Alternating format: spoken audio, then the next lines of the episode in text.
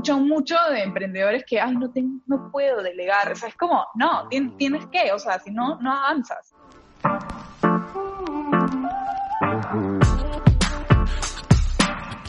Hola chiquers, ¿cómo están? Yo soy Sole, creadora de Pink Chic, una marca de ropa cómoda, accesorios de belleza y make-up para todas las mujeres. Y les doy la bienvenida al podcast, un espacio en donde queremos inspirarte a sacar la mejor versión de ti misma. El día de hoy conversamos con Ale Chávez, influencer y fundadora de AFIT. Ale nos cuenta cómo transformó su pasión por la vida fit y el deporte en su emprendimiento. Antes de empezar, quiero recordarte que si aún no estás suscrita al podcast, puedes hacerlo ahorita en cualquier plataforma en donde lo estés escuchando. Spotify, Apple Podcast o Castbox. Si lo estás viendo en YouTube o IGTV, dame una manito también compartiéndolo y etiquetándome porque esto me ayuda muchísimo a seguir produciendo más episodios. Una vez dicho esto, vamos con el tema de hoy. Bueno, Ale, cuéntanos sobre ti y cómo empezaste en el mundo de las redes, el deporte. Después vamos a hablar de AFIT. Ahorita hablemos de Ale como Igual todo está como bien relacionado. Este, bueno, yo modelé por mucho tiempo y, o sea, desde muy chiquita, de los 15 años, y en, en verdad fue como que por un viaje que tuve, como que una persona me contagió un poquito el tema del fitness, el deporte, y fue bien poquito a poquito que yo empecé a investigar sobre el tema eh, y me fue como generando una pasión, pero realmente, o sea, de a, de, de, a poquito, ¿no? Como que al principio fue como que para conocer un poco el tema más de la alimentación, al principio fue por estética y me fui yendo más por el lado de la salud, el deporte me fue enganchando también de a poquitos, como que iba probando, o sea, yo sabía, yo quería hacer deporte por obviamente estética, y después me di cuenta de como que todos los beneficios que tiene este, mentales y físicos. Y fue así como de a poquitos que ya cuando ya estaba como que más o menos metida un par de años y todo eso, o sea, como que realmente me encantaba compartir con mis amigos, como que, este, no sé, o sea, las cosas saludables, ejercicios. Empezó más que por el tema de la alimentación, Em, y yo creé como que por hobby un blog que se llamaba Lima Saludable, eh, cuando en verdad no había muchos sitios para comer sano en Lima, eh, compartía como que dónde, poder, dónde podías encontrar cosas saludables, dónde podías, ir a comer saludable en Lima, por eso se llamaba Lima Saludable, y de ahí me fui como llevando un poquito más al deporte y bueno, en ese momento era todo Facebook y me pasé un poco a Instagram a compartir videos de ejercicios y todo. Esto ya ha sido hace como que, no sé, siete, a, siete, ocho años, una cosa así. Este, y ahí fue como creciendo, no sé, más o menos como que orgánicamente. ¿Cómo mantienes esa disciplina para cumplir con todas estas rutinas de ejercicios que te vemos en Instagram? Porque yo te veo los stories y digo, en verdad me motivas, pero ¿cómo lo has, eh, ¿cómo lo has hecho hasta ahora? Imagino que es la pregunta que te hacen siempre, pero sí, es que realmente a mí lo que me cuesta es no hacer deporte, o sea, es raro. Realmente, o sea, yo me despierto un día, yo me despierto, yo estoy acostumbrada, toda la vida he sido una persona de súper productiva en la mañana desde muy chiquita y en la noche ya por la tarde ya voy como cayendo en mi nivel de productividad. Este, y, y nada, entonces me encanta despertarme desde hace muchos, muchos años, madrugar, yo me despierto cinco y media de la mañana, amo despertarme temprano. Entonces obviamente a veces como que trabajo un poquito y ya digo, es como que mi momento de deporte, mi momento mío, de, de, disfrutar, de, no sé, me encanta, o sea, es como, me cuesta no hacerlo, o sea, es raro, es como que me cuesta no hacerlo, me cuesta, los domingos que normalmente mi día de descanso es como, como que digo, ya, pero algo, pues no sé, el, domingo salté soga, no sé, pues 15 minutos, o sea, me, me, cuesta no, como que moverme un poco y como que irme a bañar sin haber hecho deporte, me parece rarísimo, tomar desayuno sin haber hecho deporte me parece como que rarísimo, entonces realmente es algo que llevo tantos años haciéndolo que se ha vuelto parte de mi día a día, así como lavarme los dientes. Y, y obviamente no lo hago tampoco como que hay gente que piensa que de repente que hago una hora de deporte o no, o sea, hago 30, 40 minutos al día eh, y tampoco es súper intenso, o sea, no es que salto un montón, o sea, me encantan mis ejercicios, me hago, ah, me hago mis 15 minutos de cardio al final y ya, o sea, es como mi momento de simplemente desconectarme, sudar, entrenar, y es rico y, y, es parte de, este, no siento que, ya no, o sea, no lo siento como una,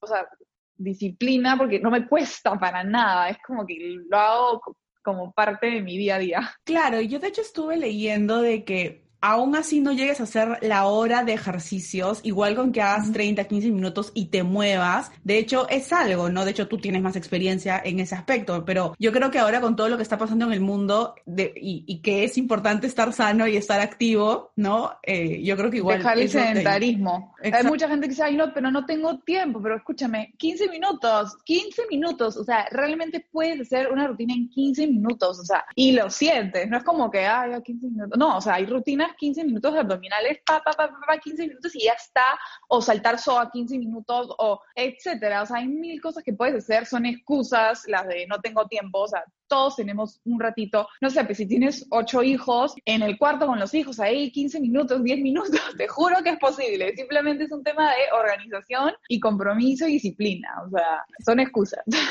Sí, no, y además yo me he dado cuenta que también son prioridades, porque a ver, yo últimamente estoy afanada con TikTok, estoy 15 minutos, o sea, esos 15 minutos que tú dices que puedes hacer saltar solo, lo que sea, son fácil hasta una hora, media hora que yo me puedo pasar en TikTok. Entonces, yo creo que claro. es cuestión que nos hagamos tiempo para todas las que estén escuchando o estén viendo eso, que siempre, siempre hay tiempo. Ahora siempre sí, hay tiempo, es la flojera realmente. Exacto. Ahora sí, Ale, cuéntanos con detalles cómo empezó AFIT, cómo nació, cómo decidiste transformar tu pasión en tu emprendimiento. Bueno, yo siempre, siempre, desde muy joven, por cosas de la vida, de mi vida, siempre quise y tuve como este chip de emprendedora y de querer emprender algo, pero obviamente lo tienes ahí y siempre, o sea, pasan los años y nunca, o sea, hasta que sale la idea, así que como que, ¡pling! Esta es, esta es la idea del millón. Pasa como que los años y decía, ay, quiero hacer algo, pero bueno, no sé qué, y pasan los tiempos y, pasan los años, etcétera. Y bueno, así como pasaron muchos años, yo también, bueno, estuve modelando, ahí como que fui conductora de un programa, ahí, bueno,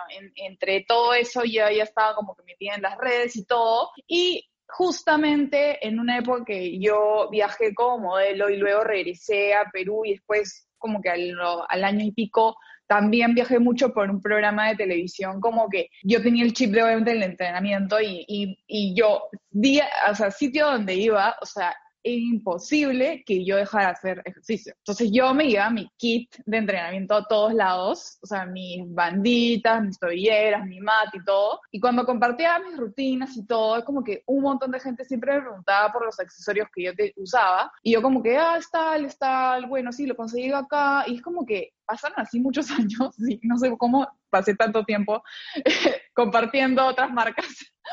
Hasta que dije un día, oye, ¿por qué no creo mi propia empresa de accesorios, ¿me entiendes? O sea, yo tenía esto que hace poco justo lo compartí en mis redes, que yo tenía este miedo de yo no haber tenido una carrera universitaria, entonces yo no me creía muy capaz de lograr y ser una emprendedora, una empresaria, porque decía, pucha, no tengo, no, no, no, no tengo una carrera, de repente no, no voy a pues, poder saber qué hacer.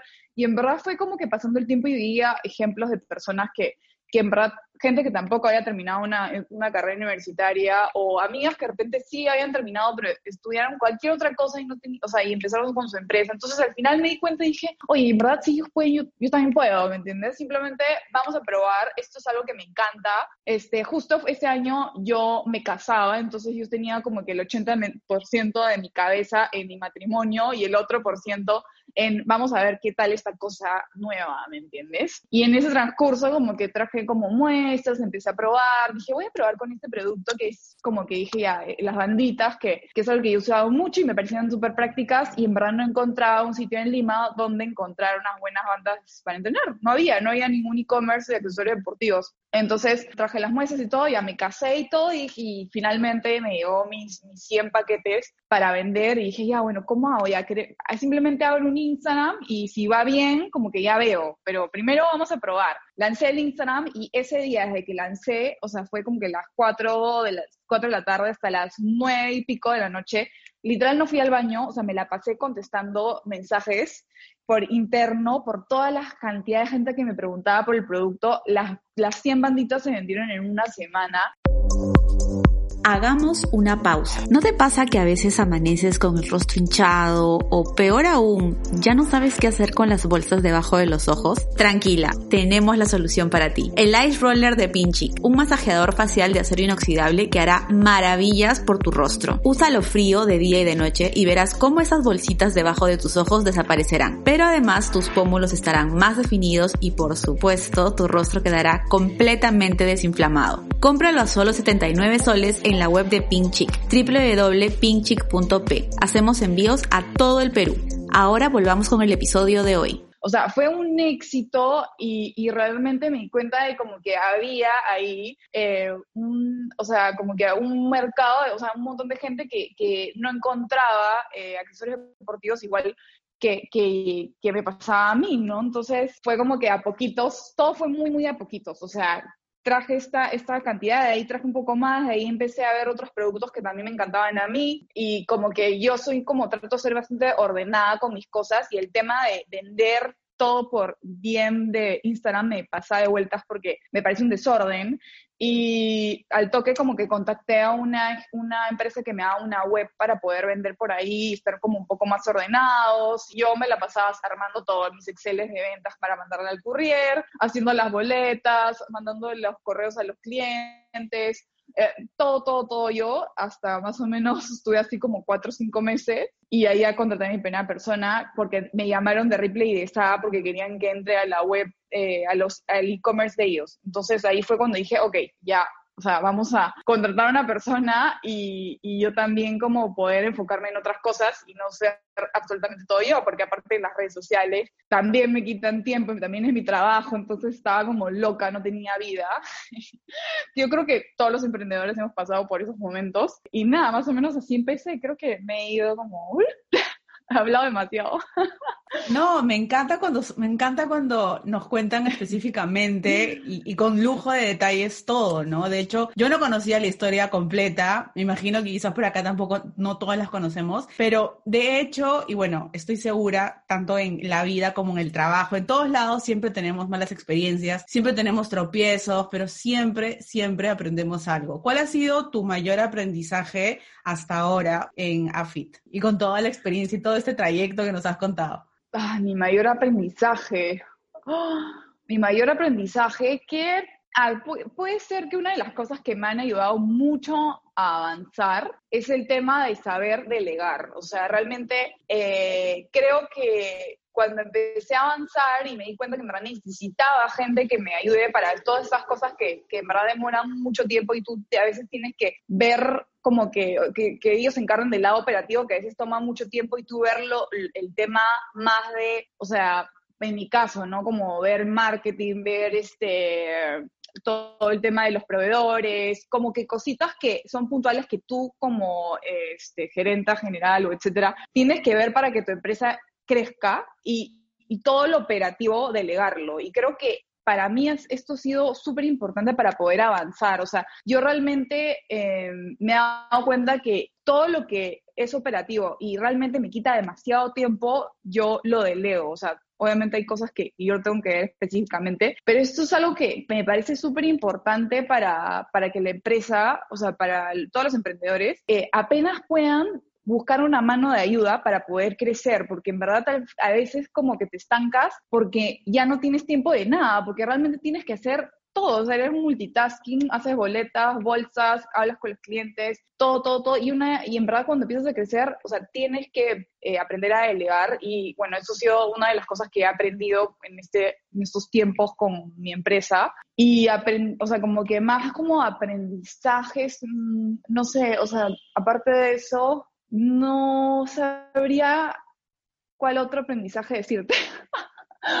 no sé de, o sea, a ver, dime un ejemplo más como que podría... No, pero de hecho, eso que mencionas en cuanto a delegar las cosas es algo con lo que bastantes emprendedoras sufrimos, te lo digo yo también por experiencia, pero sí he aprendido de que, ok, yo tengo que saber para qué soy buena y para qué no. Obviamente aprender de todo. Yo soy pésima en números, sale. Pésima, pésima en números. Yo, soy más creativa, a mí me encanta ver cómo va a ser la campaña, cómo se va a ver el producto, qué color quiero, qué no. A veces vuelo demasiado. Eh, y mi socio en crear el producto, eh, el desarrollo del producto, yo también me enfoco full en eso. Exacto, exacto. Entonces yo creo que igual para quienes nos estén escuchando, tienen que saber decidir y bueno, darse cuenta en qué momento soltar, ¿no? Y obviamente eh, hasta que se pueda, ¿no? Porque al principio no todas podemos pues contratar a alguien, pero a lo mejor si ya vas creciendo sí, pero que esa sea tu meta, ¿no? Para que puedas tener un poco más de tiempo para dedicarte a lo que eres realmente buena. Quizás en tu en el caso de alguien es más analítica, más numérica, entonces perfecto, ¿no? Se necesita alguien más creativo. Es, es sí, pero sí, me parece básico, básico para que una empresa, un emprendimiento crezca, tener apoyo, o sea, realmente no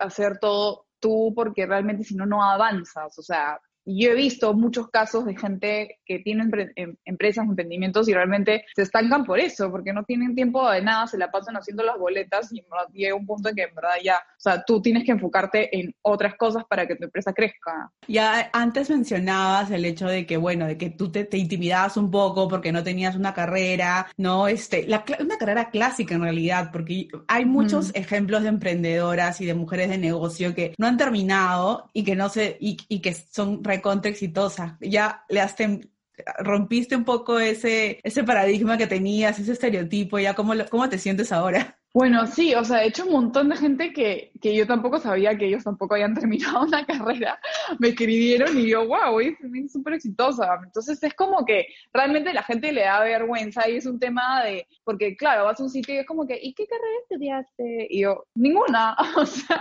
ninguna, no terminé la universidad.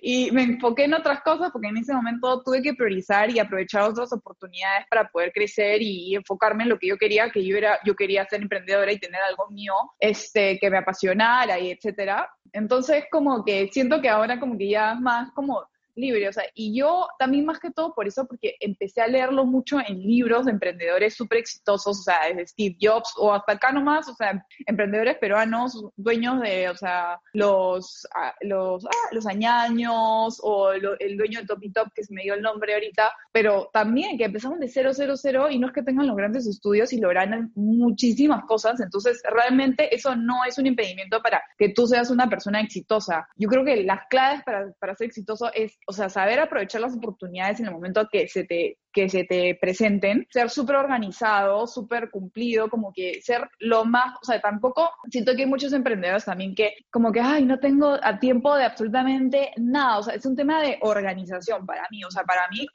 mi mañana normalmente es una locura y siempre trato como que la tarde estar un poquito más tranquila para también ver mis otras cosas, porque también tengo una vida que, o sea, tengo un esposo, tengo una casa, tengo, este, o sea, muchas cosas, o sea, trabajo como influencer, entonces hay muchas cosas que también tengo que ver y no puedo cargar, de, sobrecargar de trabajo, por eso he aprendido mucho a delegar y todas las cosas que me quitan tiempo, mucho, mucho tiempo y sé que puedo delegarlo a personas, o sea, que están totalmente capaces y confío en ellas, por ejemplo, tengo un equipo al que, en el que confío, este, lo delego y no tengo ningún problema en eso. Me escucho mucho de emprendedores que, ay, no, no puedo delegar, o sea, es como, no, tienes que, o sea, si no, no avanzas. Exacto, tal cual. Ale, ¿qué consejos finales podrías darles a todas las chicas que estén escuchando o viendo este episodio y que quieren transformar su pasión en su emprendimiento? Primero, que no se estresen tampoco en la idea de no sé con qué, o sea, en qué emprender, ¿no? Porque mucha gente tiene la idea, oye, quiero emprender, pero no sé qué. Tampoco hagas algo por hacer, porque siento que si yo me hubiera adelantado de repente en su momento y hubiera hecho cualquier otra cosa que no me apasionara, los resultados no hubieran sido los que son ahora, ¿no? Yo realmente amo los accesorios deportivos, o sea,